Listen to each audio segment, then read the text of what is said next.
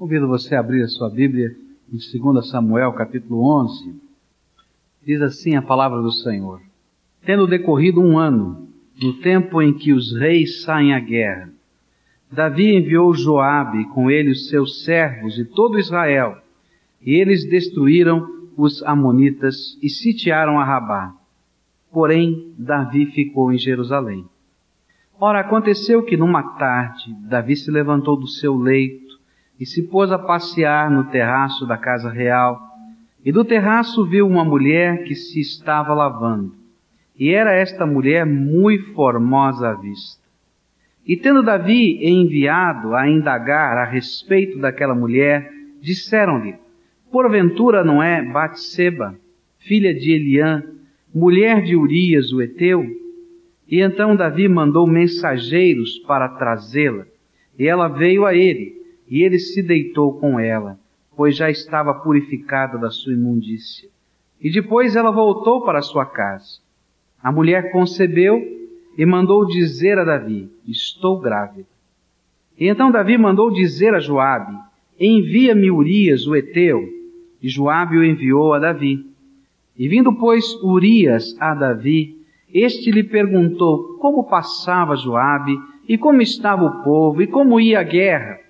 E depois disse Davi a Urias, desce à tua casa e lava os teus pés. E saindo Urias da casa real, logo foi mandado após ele um presente do rei. Mas Urias dormiu à porta da casa real, com todos os servos do seu senhor, e não desceu à sua casa. E o contaram a Davi, dizendo, Urias não desceu à sua casa. E então perguntou Davi a Urias, não vens tu de uma jornada? Por que não desceste à tua casa? E respondeu Urias a Davi, a arca e Israel e Judá estão em tendas, e Joabe, meu senhor, e os servos de meu senhor estão acampados ao relento. E entrarei eu na minha casa para comer e beber e para me deitar com minha mulher?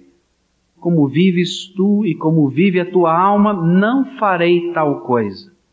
E então disse Davi a Urias, fica ainda hoje aqui e amanhã te despedirei. Urias, pois, ficou em Jerusalém aquele dia e o seguinte, e Davi o convidou a comer e a beber na sua presença e o embebedou. E à tarde saiu Urias a deitar-se na sua cama com os servos do seu senhor, porém não desceu à sua casa. Pela manhã Davi escreveu uma carta a Joabe e mandou-lhe por mão de Urias. E escreveu na carta: Ponde Urias na frente, onde for mais renhida a peleja, e retirai-vos dele, para que seja ferido e morra. Enquanto Joabe sitiava a cidade, pôs Urias no lugar onde sabia que havia homens valentes e quando os homens da cidade saíram e pelejaram contra Joabe, caíram alguns do povo, isto é, dos servos de Davi, e morreu também Urias o Eteu. E então Joabe mandou dizer a Davi tudo o que sucedera na peleja, e deu ordem ao mensageiro, dizendo, quando tiveres acabado de contar ao rei tudo o que sucedeu nesta peleja, caso o rei se encolerize e te diga, por que vos chegastes tão perto da cidade a pelejar? Não sabíeis vós que haviam de atirar do muro? Quem matou Abimeleque, filho de Jerubezete, não foi uma mulher que lançou sobre ele do alto do muro a pedra superior do moinho, de modo que morreu em Tebes? Por que chegastes tão perto do muro? E então dirás, também morreu teu servo Urias o Eteu. Partiu, pois, o mensageiro e, tendo chegado, referiu a Davi tudo o que Joabe lhe ordenara. E disse o mensageiro a Davi, os homens ganharam uma vantagem sobre nós e saíram contra nós ao campo, porém nós os repelimos até a entrada da porta. E então os frecheiros atiraram contra os teus servos desde o alto do muro, e morreram alguns servos do rei, e também morreu o teu servo Urias, o Eteu. E disse Davi ao mensageiro, assim dirás a Joabe, não te preocupes com isso, pois a espada tanto devora este como aquele. Aperta a tua peleja contra a cidade e a derrota, e encoraja-o tu assim. Ouvindo, pois, a mulher de Urias que seu marido era morto, chorou. E passado o tempo do luto, mandou Davi recolhê-la à sua casa, e ela foi, lhe foi por mulher, e lhe deu um filho. Mas isto que Davi fez desagradou ao Senhor. Vamos orar a Deus. Pai, dá-nos a tua palavra, que aquilo que lemos nas Escrituras Sagradas possa ser aplicado pelo teu Espírito Santo aos nossos corações. Que a tua palavra nos fale ao coração. Que o teu Espírito, Senhor, possa estar sacudindo a nossa alma. Que os nossos olhos estejam abertos para aquilo que o Senhor tem para a nossa vida nós oramos e clamamos no nome de Jesus. Amém, Senhor. Davi estava no auge da sua brilhante carreira. Davi, um dos homens mais bem-sucedidos da história de Israel. Tinha algumas características tão especiais. Quando a gente vai lendo a história desse homem de Deus, a gente vai descobrindo que desde a infância, ele sempre foi um homem apaixonado por Deus. Um homem que tinha prazer nas coisas de Deus. Um homem que tinha alegria de cantar hinos ao Senhor e de compô-los. Um homem que deixava a sua alma ficar cheia de alegria nos louvores que prestava ao Senhor. Diz a Bíblia que ele era um homem também possuidor de uma grande integridade de alma. Segundo Samuel, capítulo 16, versículo 7, nos fala de Samuel indo procurar quem era o novo ungido de Deus e passando em revista os filhos daquela casa olhou para cada um deles e estava vendo quem era o mais forte, o mais bonito, o mais corajoso, aquele que pudesse representar melhor um futuro rei. E Deus lhe falou assim: Mas o Senhor disse a Samuel: Não atentes para a sua aparência, nem para a grandeza da sua estatura, porque eu o rejeitei. Porque o Senhor não vê como vê o homem, pois o homem olha para o que está diante dos olhos porém o Senhor olha para o coração. E quando o Senhor disse a Samuel: Este é o meu ungido, o caçula da família, o Senhor tinha visto alguma coisa bonita no coração de Davi. Esse é o testemunho das Escrituras. Davi foi um homem corajoso. Esse era aquele homem que as pessoas faziam canção a respeito dele. Saul matou a mil, mas Davi já matou os seus dez mil nas batalhas do Senhor. Era aquele que vinha à frente da arca do Senhor com muita alegria quando ela foi trazida de volta, cantando louvores, dançando diante de Deus em adoração. Poeta, muitos dos salmos que lemos na Bíblia foram escritos por este homem, inspirado pelo Espírito Santo.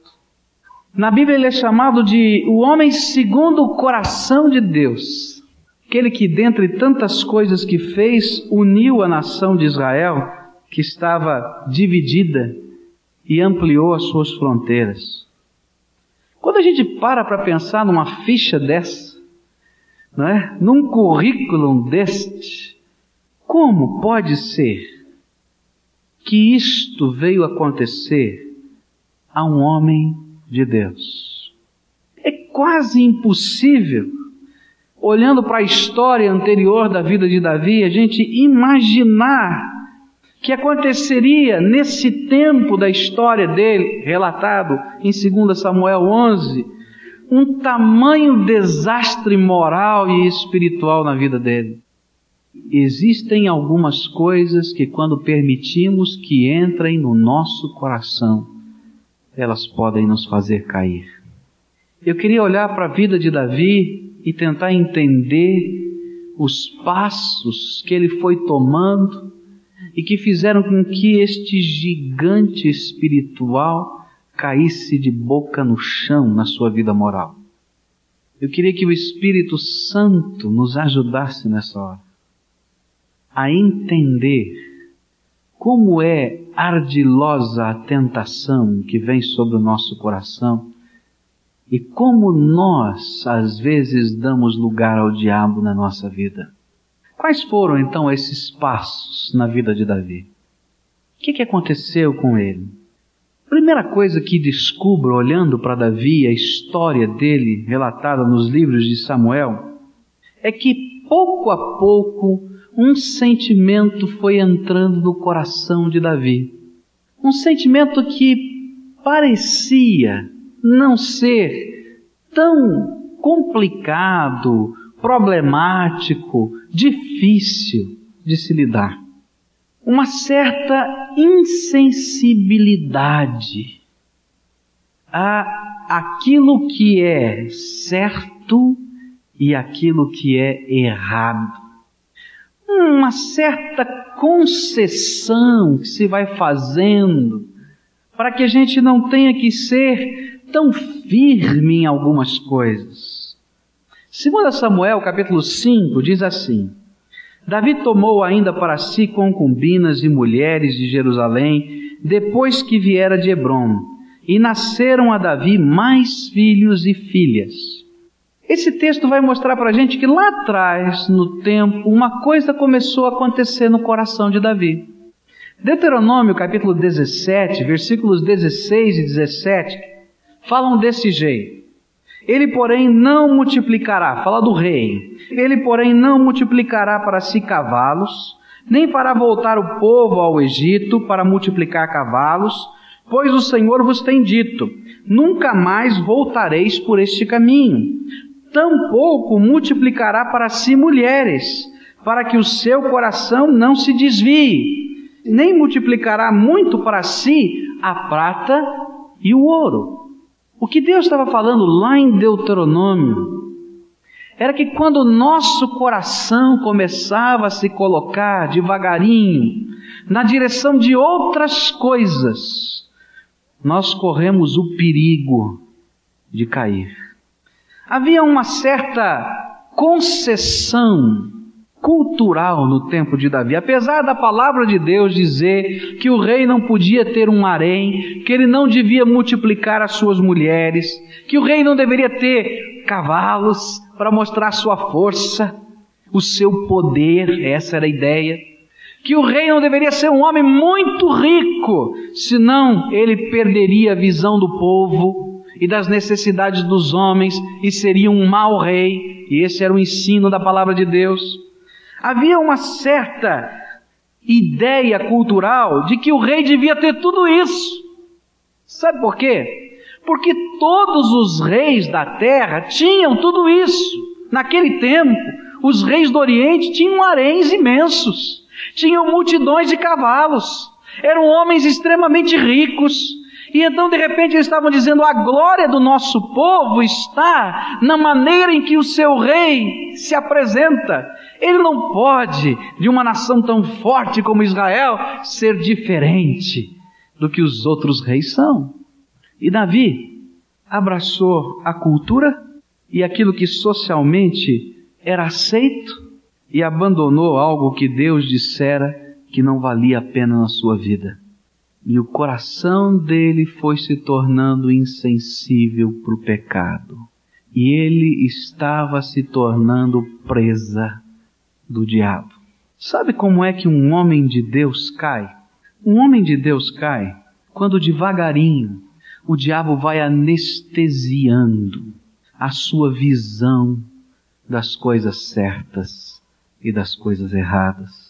Quando devagarinho, e olha, é muito devagarinho, ele vai aceitando aquilo que é culturalmente normal e vai deixando de rejeitar aquilo que Deus disse que não presta. Sabe? É uma coisa tão suave. Faz parte da expectativa das pessoas que estão ao nosso redor. E a gente vai caminhando nessa trilha. Eu não sei exatamente o que é culturalmente aceito em tantos detalhes da vida, mas eu percebo que essa mesma estratégia vai trabalhando na vida de muita gente. Nós continuamos a querer colecionar as três coisas que Deus disse que não deveríamos colecionar. Há três grandes tentações no coração humano que não mudaram no tempo: posse, poder e prazer. E que durante a vida toda você vai receber várias expressões culturais dizendo para você que você tem que ser um homem de posses, um homem de poder e que desfrute os prazeres da vida. Sabe, os cavalos, as mulheres, a prata e o ouro estavam dizendo na linguagem de antigamente: posse, poder e prazer. E de repente, a gente vai abrindo o coração da gente para estas coisas que Deus disse que são perigosas, não em si mesmas, mas naquilo que elas geram dentro do nosso coração. E nós que um dia fomos homens e mulheres do Senhor, às vezes podemos cair com a boca no chão. Porque lá dentro, a gente vai sendo anestesiado na visão, no valor, na percepção das coisas que são santas e das que não são. E a gente não consegue fazer diferença. Falando da derrota de Israel, o Senhor falou a Ezequiel certa vez a respeito dos seus profetas. E disse que um dos pecados dos seus profetas, dos profetas de Deus em Israel, foi ter olhado as rachaduras espirituais, as brechas espirituais dos muros de Israel e de Judá e tentar tapá-las, fazendo um reboco tão fraco que caía sozinho. E às vezes, meus queridos, a gente vai olhando para as rachaduras espirituais da nossa vida e a gente acha que não precisa fazer um concreto. A gente faz um reboquinho aí, né? À base de cal. E Deus está falando para a gente: olha, toma cuidado, porque este tipo de procedimento e rota vai gerar desgraça. Eu queria que você olhasse para a sua vida e perguntasse para você mesmo: tem alguma coisa que está anestesiando a sua consciência diante de Deus? Tem situações e coisas na tua vida que você está permitindo entrar muito devagarinho, mas muito devagarinho, sem se aperceber que elas são perigosas, mas que estão mudando os valores, aqueles valores concretos, aqueles valores definitivos, aqueles valores que não são relativos, que são absolutos de Deus na tua vida. Quais são as indulgências que você está fazendo com você mesmo. Às vezes a gente vai permitindo que a boca da gente seja suja e não se apercebe do que fala, nem do que pensa. Porque no meio que a gente vive, todo mundo faz assim. Às vezes a gente vai agindo e querendo agir com extrema sensualidade e não percebe que esses modelos não têm nada a ver com o nosso modelo que vem de Deus. Às vezes, a gente vai flexibilizando devagarinho determinados valores. Isso não é bem mentira, sabe? Isso é poupar, isso é fazer assim o assado. Sabe? O tempo vai passando e o ardor espiritual que você possuía, você não possui mais. Aquele prazer que você tinha de ser, como Davi foi, o poeta de Deus, passou. Aquelas coisas gostosas que o impulsionavam a estar na frente do exército de Deus, vai passando. E a gente não sabe por que uma mornidão vai entrando dentro da gente. Mas ela vai entrando por causa desta insensibilidade que vai crescendo dentro do nosso coração. Aurélio Agostini escreveu o seguinte: O diabo é como um cachorro louco acorrentado. Não é capaz de nos prejudicar quando estamos fora do seu alcance. Mas, se entrarmos na esfera da sua ação, nos expomos a sermos atingidos e mesmo mordidos. E é disso que a palavra de Deus está falando em 2 Samuel capítulo 11. E eu vim aqui hoje em nome de Jesus para fazer algumas perguntas para você. Eu vim aqui em nome de Jesus para dizer a você que está na hora de voltar atrás. Que está na hora de olhar para aquele sentimento que um dia abrasou o teu coração e que te impulsionou a ser servo do Senhor. Que está na hora de você viver aquela santa indignação como um dia Davi viveu ouvindo o inimigo de Deus fazendo afrontas contra o seu exército. Eu queria dizer para você que está na hora, mais do que na hora, do povo de Deus levar a sério, mas muito a sério, o seu pacto, a sua aliança, o seu compromisso com Ele. Eu queria dizer para você que o Espírito Santo conclama o seu povo nesse tempo a não deixar sua consciência ficar insensível à voz do Senhor. Olha para o teu coração. Você que é homem de Deus, você que é mulher de Deus, não espere o dia do tombo. Volta antes. Acredita-se que Davi viveu no nono século antes de Cristo. Nós já estamos há quase 20 séculos depois de Cristo. Pelo menos 29 séculos se passaram. E nós estamos falando do tombo do homem de Deus. Eu tenho certeza que Davi gostaria de ser lembrado como poeta como homem segundo o coração de Deus, mas nunca como o homem que caiu moralmente e espiritualmente na sua vida. Quais são as coisas que estão aí na tua vida que podem fazer você cair? Presta atenção nelas. A segunda coisa que eu vejo na palavra de Deus que aconteceu com Davi é uma atitude que às vezes acontece conosco. 2 Samuel capítulo 11, versículo 1 diz assim: Tendo decorrido um ano, no tempo em que os reis saem à guerra, Davi enviou Joabe e com ele os seus servos e todo Israel. E eles destruíram os amonitas e sitiaram a Rabá. Porém, Davi ficou em Jerusalém.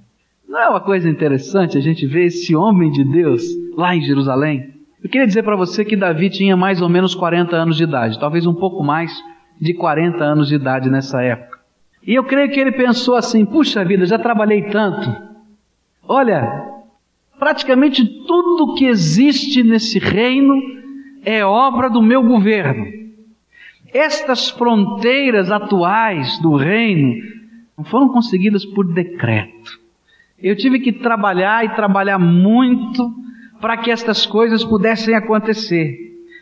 Eu acho chegou o tempo de desfrutar um pouquinho da vida. Eu vou tirar umas férias prolongadas e vou mudar o estilo do meu governo. E um certo relaxamento entrou na vida de Davi. O problema não era relaxar para descansar, mas o problema que estava acontecendo é que o relaxamento estava se direcionando à sua vida moral.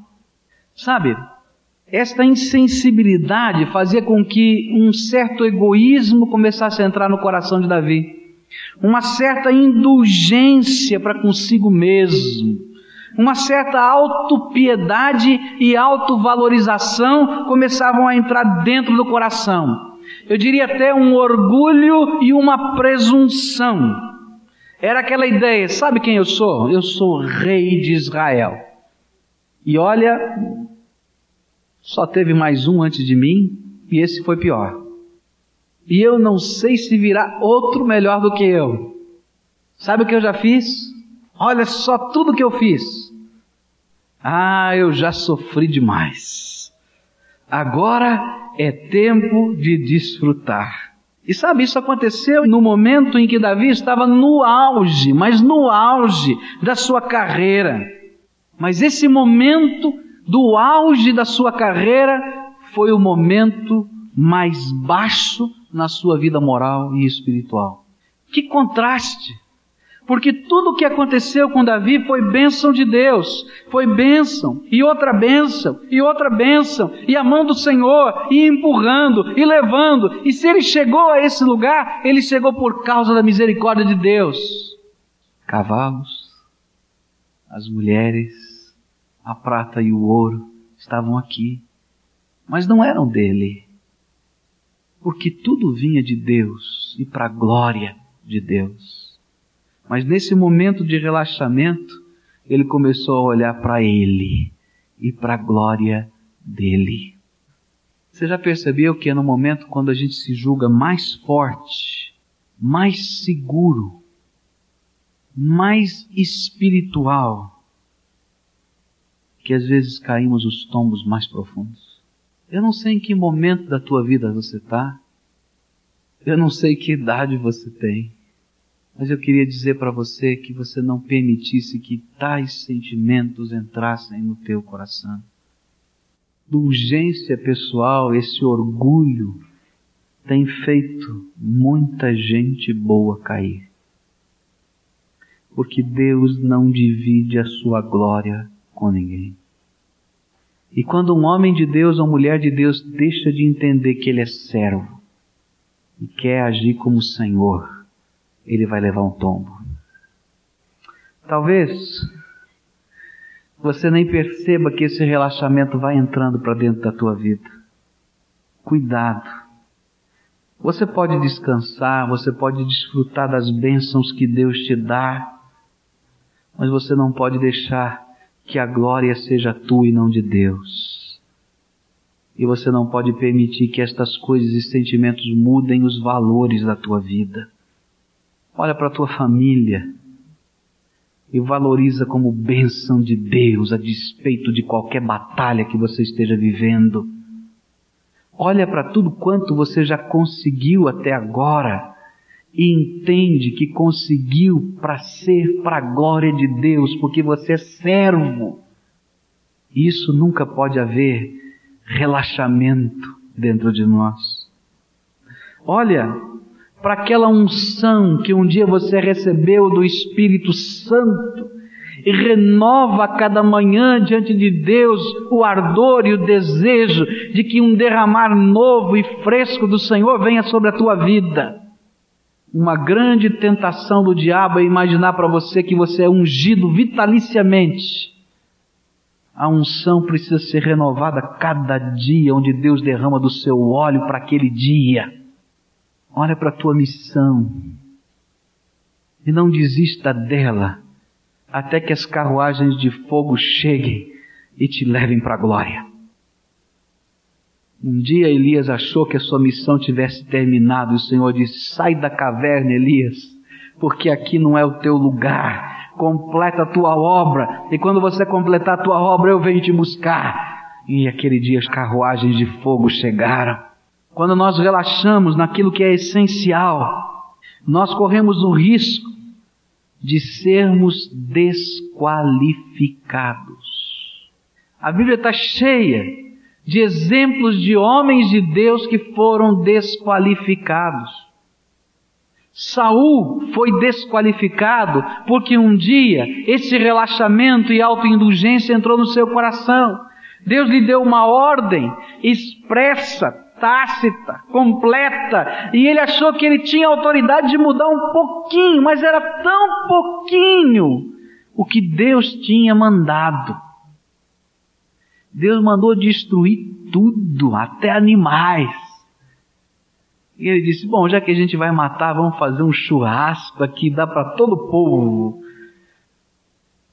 Vamos pegar esse rei e vamos guardá-lo como troféu da vitória. Só isso. E Deus disse: Você não é mais o meu ungido. É que por trás do só isso havia um coração rebelde que queria fazer a vontade dele e não a vontade de Deus. E todo homem de Deus vai cair com a boca no pó e vai ser desqualificado quando ele quiser fazer a vontade dele e não a vontade de Deus. Sansão foi desqualificado, gente ungido de Deus, juiz de Israel, homem poderoso, Deus lhe deu poder, foi desqualificado. Gideão, ah, Gideão caiu na conversa mole do diabo. Esse homem de Deus que se dizia simples, o menor da casa do pai dele, e que Deus diz: Olha, pode ir na tua força, porque eu estou lhe dando vitória. E realmente deu. No final da sua vida, depois de todas as vitórias, ele cai na tentação. Ele tinha ouro e tinha autoridade sobre o povo, e o povo disse: Olha, vamos fazer de você rei. E ele disse: Não, não quero ser rei. Deus é o rei de vocês, mas o coração dele queria ser rei. Tanto queria que ele colocou o nome do filho dele Abimeleque, filho do rei. E o final da sua vida foi de tristeza, e a vida do seu filho foi de desgraça. Porque aquilo que era um sintoma do coração de Gideão se transformou num motivo de vida de Abimeleque. Ele queria ser rei. Eu queria dizer para você, é tempo de voltar. É tempo de voltar atrás para ser apaixonado por Jesus. Você já foi apaixonado por Jesus? Já foi? Não deixa isso passar da tua vida. Queira ser apaixonado por Jesus e não se conforme com menos do que isso. Deixa não a forma, não a aparência, não a roupa, não a estrutura, não os cargos, não o poder, não os cavalos, nem as mulheres. Nada disso, nada disso, nada disso. Nem a prata, nem o ouro. Tomar o lugar mais importante da tua vida. Porque o mundo passa e a sua concupiscência. Tudo isso vai passar, diz a Bíblia. Guarda no teu coração um louvor sincero, uma chama consumidora o desejo da missão. Não relaxe naquilo que é essencial, na tua fé, no teu amor, na tua esperança, no teu compromisso. Volta antes da queda. Antes disso, essa é a palavra de Deus. Há uma terceira coisa que envolvia o coração de Davi Segundo Samuel capítulo 11 vai nos dizendo que depois daquela certa insensibilidade, depois daquele relaxamento e frouxidão, autoindulgência, ele permitiu um outro sentimento entrar na vida dele. E você vai percebendo que eles são gradativos e crescentes, esses sentimentos, que nos levam ao tombo. Foi uma fixação. Diz a Bíblia que Davi se levantou de tarde. Eu não sei se ele já tinha se levantado de manhã. Não sei se era o primeiro momento que ele se levantava. Eu não sei se era a sexta da tarde, aquele soninho depois do almoço. Eu não sei. Mas que é esquisito o autor da Bíblia dizer que ele se levantou da cama de tarde. Um homem de 40 anos de idade. Está cheio de vigor, de força. O que está fazendo? E diz a Bíblia que ele foi olhar a paisagem ao redor. e se deparou com uma mulher tomando banho. Também não sei o que essa mulher estava fazendo tomando banho naquele lugar. Você nunca pensou nisso? Eu fico pensando, mas tinha, não tinha lugar para tomar banho diferente, não? Mas de outro lado, ele ficou lá, olhando. Tentações sempre surgirão na nossa vida, de todos os tipos desse tipo e de qualquer outro aconteceram na vida de homens de Deus. Mas o próximo passo depois da tentação é que determina o que vai acontecer em seguida. Alguns foram capazes de deixar a capa e sair correndo. Outros ficaram olhando. E de repente, Davi começou a olhar e o seu olhar se tornou num desejo ardente, consumidor, fixando as suas atenções só naquele desejo. Eu diria para você que Davi ficou obcecado pela ideia de manter um relacionamento sexual com Batsabá. Que coisa! Um homem segundo o coração de Deus, um homem ungido do Senhor. Naquele instante ele se transformou em alguém dominado pela sua paixão. Lasciva, não tinha nada de amor nessa história. Era desejo. Uma fixação cheia de cobiça, que fez com que naquele momento ele se esquecesse de tudo mais. Ele se esqueceu de Deus, ele esqueceu do seu chamado para um ministério muito especial que era ser rei de Israel. Ele se esqueceu da sua unção, ele esqueceu-se até dos privilégios de Deus sobre a sua vida. Ele se esqueceu até daquilo que Deus fala, que faz com os seus ungidos. Eu quero dizer uma coisa para você. Se você é nascido de novo em Cristo Jesus, não pense que você pode esconder o seu pecado. Que toda a sua trama não vai dar certo. Porque Deus vai revelar o pecado dos seus ungidos. Porque a coisa de Deus, do reino de Deus, é tão séria que não pode terminar em pizza. Pode ser que nesse país tudo termine em pizza, mas no reino de Deus, o Senhor revela o pecado, especialmente dos ungidos dele. Sabe por quê? Porque o juízo de Deus começa pela sua casa. De repente, esse homem estava fixado, não escondia mais os desejos do seu coração a corte inteira sabia o que estava acontecendo. Meu querido, eu quero dizer uma coisa para você. O que Deus quer que você perceba na tua vida é que esta rota que vai crescendo, que passa pela insensibilidade, que passa por esse relaxamento autoindulgente, que entra por algumas coisas que vão tomando a mente da gente, como verdadeiras taras, é rota de desgraça na nossa vida. Ou a gente toma algumas atitudes firmes, ou a gente vai cair com a boca no chão logo mais. Tem alguma coisa que está entrando para dentro da tua vida e que está tirando, escondendo a beleza de Jesus no teu coração, a tua paixão? Há alguma outra coisa, pessoa, atitude, sei lá o que, que está se tornando uma fixação, uma cobiça na tua vida?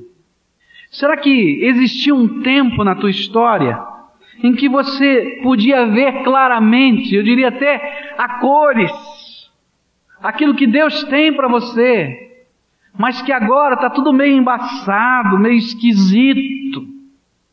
Você guarda no teu coração algum tipo de desejo que Deus não aprova e fica acalentando de manhã, de noite, de tarde, sei lá que hora, de tal maneira que a tua cabeça está consumida e a tua vida virou sinônimo desse desejo. Olha, se a sua resposta foi sim a qualquer uma dessas perguntas, eu quero dizer para você com muita tristeza que você está na rota de Davi. Você está na rota da desgraça, do pecado, da queda. Eu quero dizer para você que quando a gente cai, a gente não sofre sozinho não, porque essa é outra ilusão do diabo. Quando fala do nosso pecado, dizer isso é problema meu, o que acontecer na minha vida sou eu que vou dar conta. Mas eu quero dizer para você que quando a desgraça chega na nossa vida, não sou eu apenas que sofro, todo mundo que está à minha volta vai sofrer. E se você ler a palavra de Deus, capítulo 12, 13, 14, 15, 16 de 2 Samuel, você vai ver a desgraça que entrou nessa casa. Essa família foi destruída, os seus filhos ficaram numa confusão terrível. Quatro tragédias violentas aconteceram nessa casa. E a Bíblia vai dizer que é fruto do pecado do ungido de Deus. Eu vim aqui hoje em nome de Jesus dizer para você que é tempo de voltar. Que é tempo de voltar antes que esse dia chegue. É tempo de ter os olhos novamente fitos, fixados em Jesus, autor e consumador da sua fé. É tempo de restaurar o primeiro amor. E aquilo que um dia fez você ser um homem de Deus, mulher de Deus, ungido do Senhor, precisa ser restaurado na sua vida. Agora leva muito a sério o que eu estou falando. Sabe por quê? Isso não está na Bíblia. Está na experiência de um pastor que está ficando velho de vez em quando. De ver pessoas sendo confrontadas por palavras como esta, sem saber por quê. E poucos dias depois, porque ninguém ou aquela pessoa não ouviu aquilo que Deus tinha para falar profeticamente, cair com a boca no pó da desgraça. Porque tem uma coisa que é maravilhosa em Deus. Quando o coração da gente deixa de ser rebelde antes do dia da desgraça, a graça de Deus é tão grande diz a Bíblia, que encobre uma multidão de pecados. Sabe o que é isso?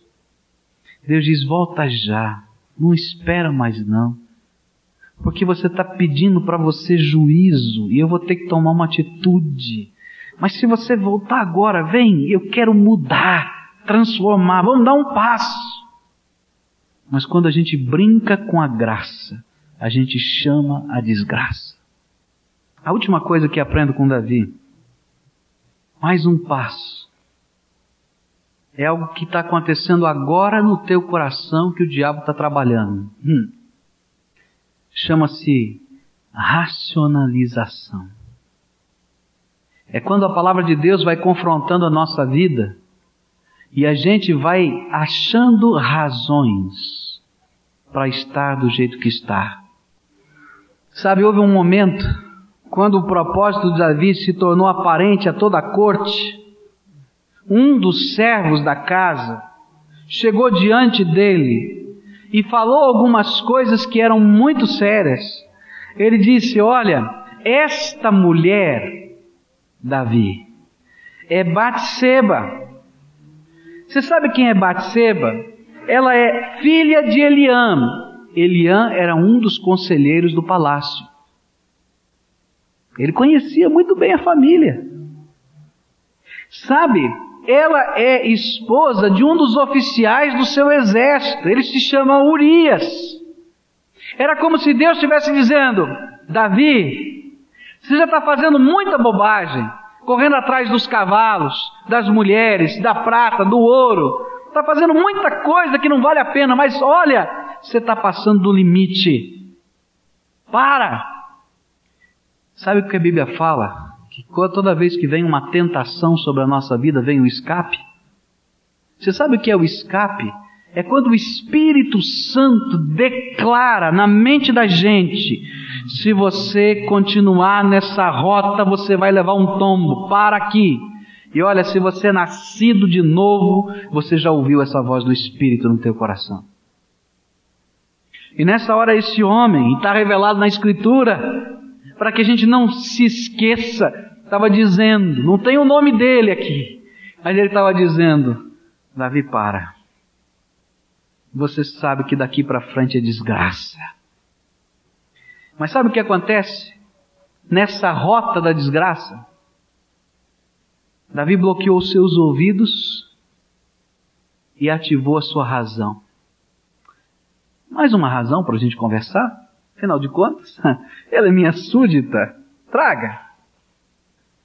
Ah, eu tenho trabalhado tanto, eu preciso ter um tempo de relaxamento, de conversar com pessoas interessantes. E realmente essa mulher é interessante. Será que eu não tenho direito de ser feliz? Essa última pergunta é a racionalização mais constante que eu tenho visto quando o pecado chega na vida de alguém. Será que eu não tenho direito de ser feliz? Ninguém quer me deixar ser feliz. Todo mundo está lutando contra a minha felicidade. Leia os capítulos 12, 13, 14, 15, 16 de 2 Samuel e você vai ver o tipo de felicidade que essas coisas constroem. Tem de tudo nesse mundo. Tem crente lendo o Velho Testamento e dizendo: tá vendo? Tem poligamia.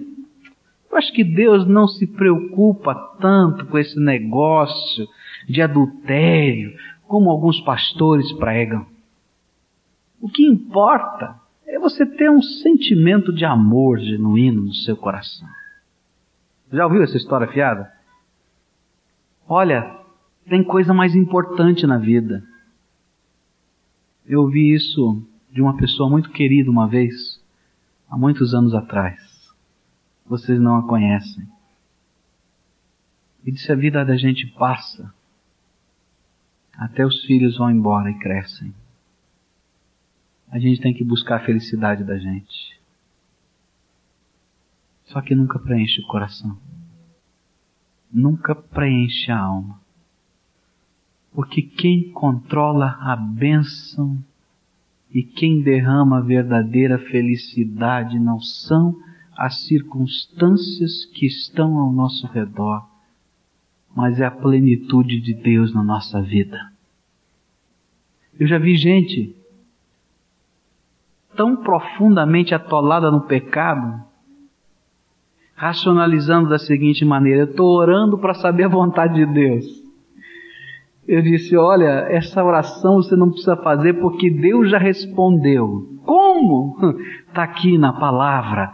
Olha, Deus não tem duas vontades, uma na palavra e outra na tua cabeça. Isso é racionalização do diabo. E sabe o que é pior?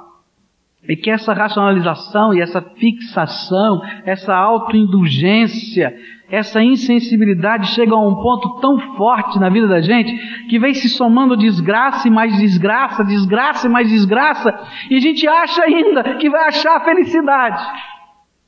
Eu vi recentemente um pregador dizer que quando o ungido de Deus cai, ele é o mais infeliz de todos os homens e miseráveis de toda a terra. Sabe por quê? Porque ele não tem a felicidade e a paz que vem de Deus no seu coração. Sabe por quê? Porque ele não consegue sentir nem o sabor do pecado dele. Porque ele tem culpa e tristeza na sua alma. Cuidado. Já ouvi alguém dizendo para mim, para ser feliz, você tem que abrir mão de algumas coisas, pastor. Mas a gente não pode abrir mão daquilo que é essencial na vida da gente.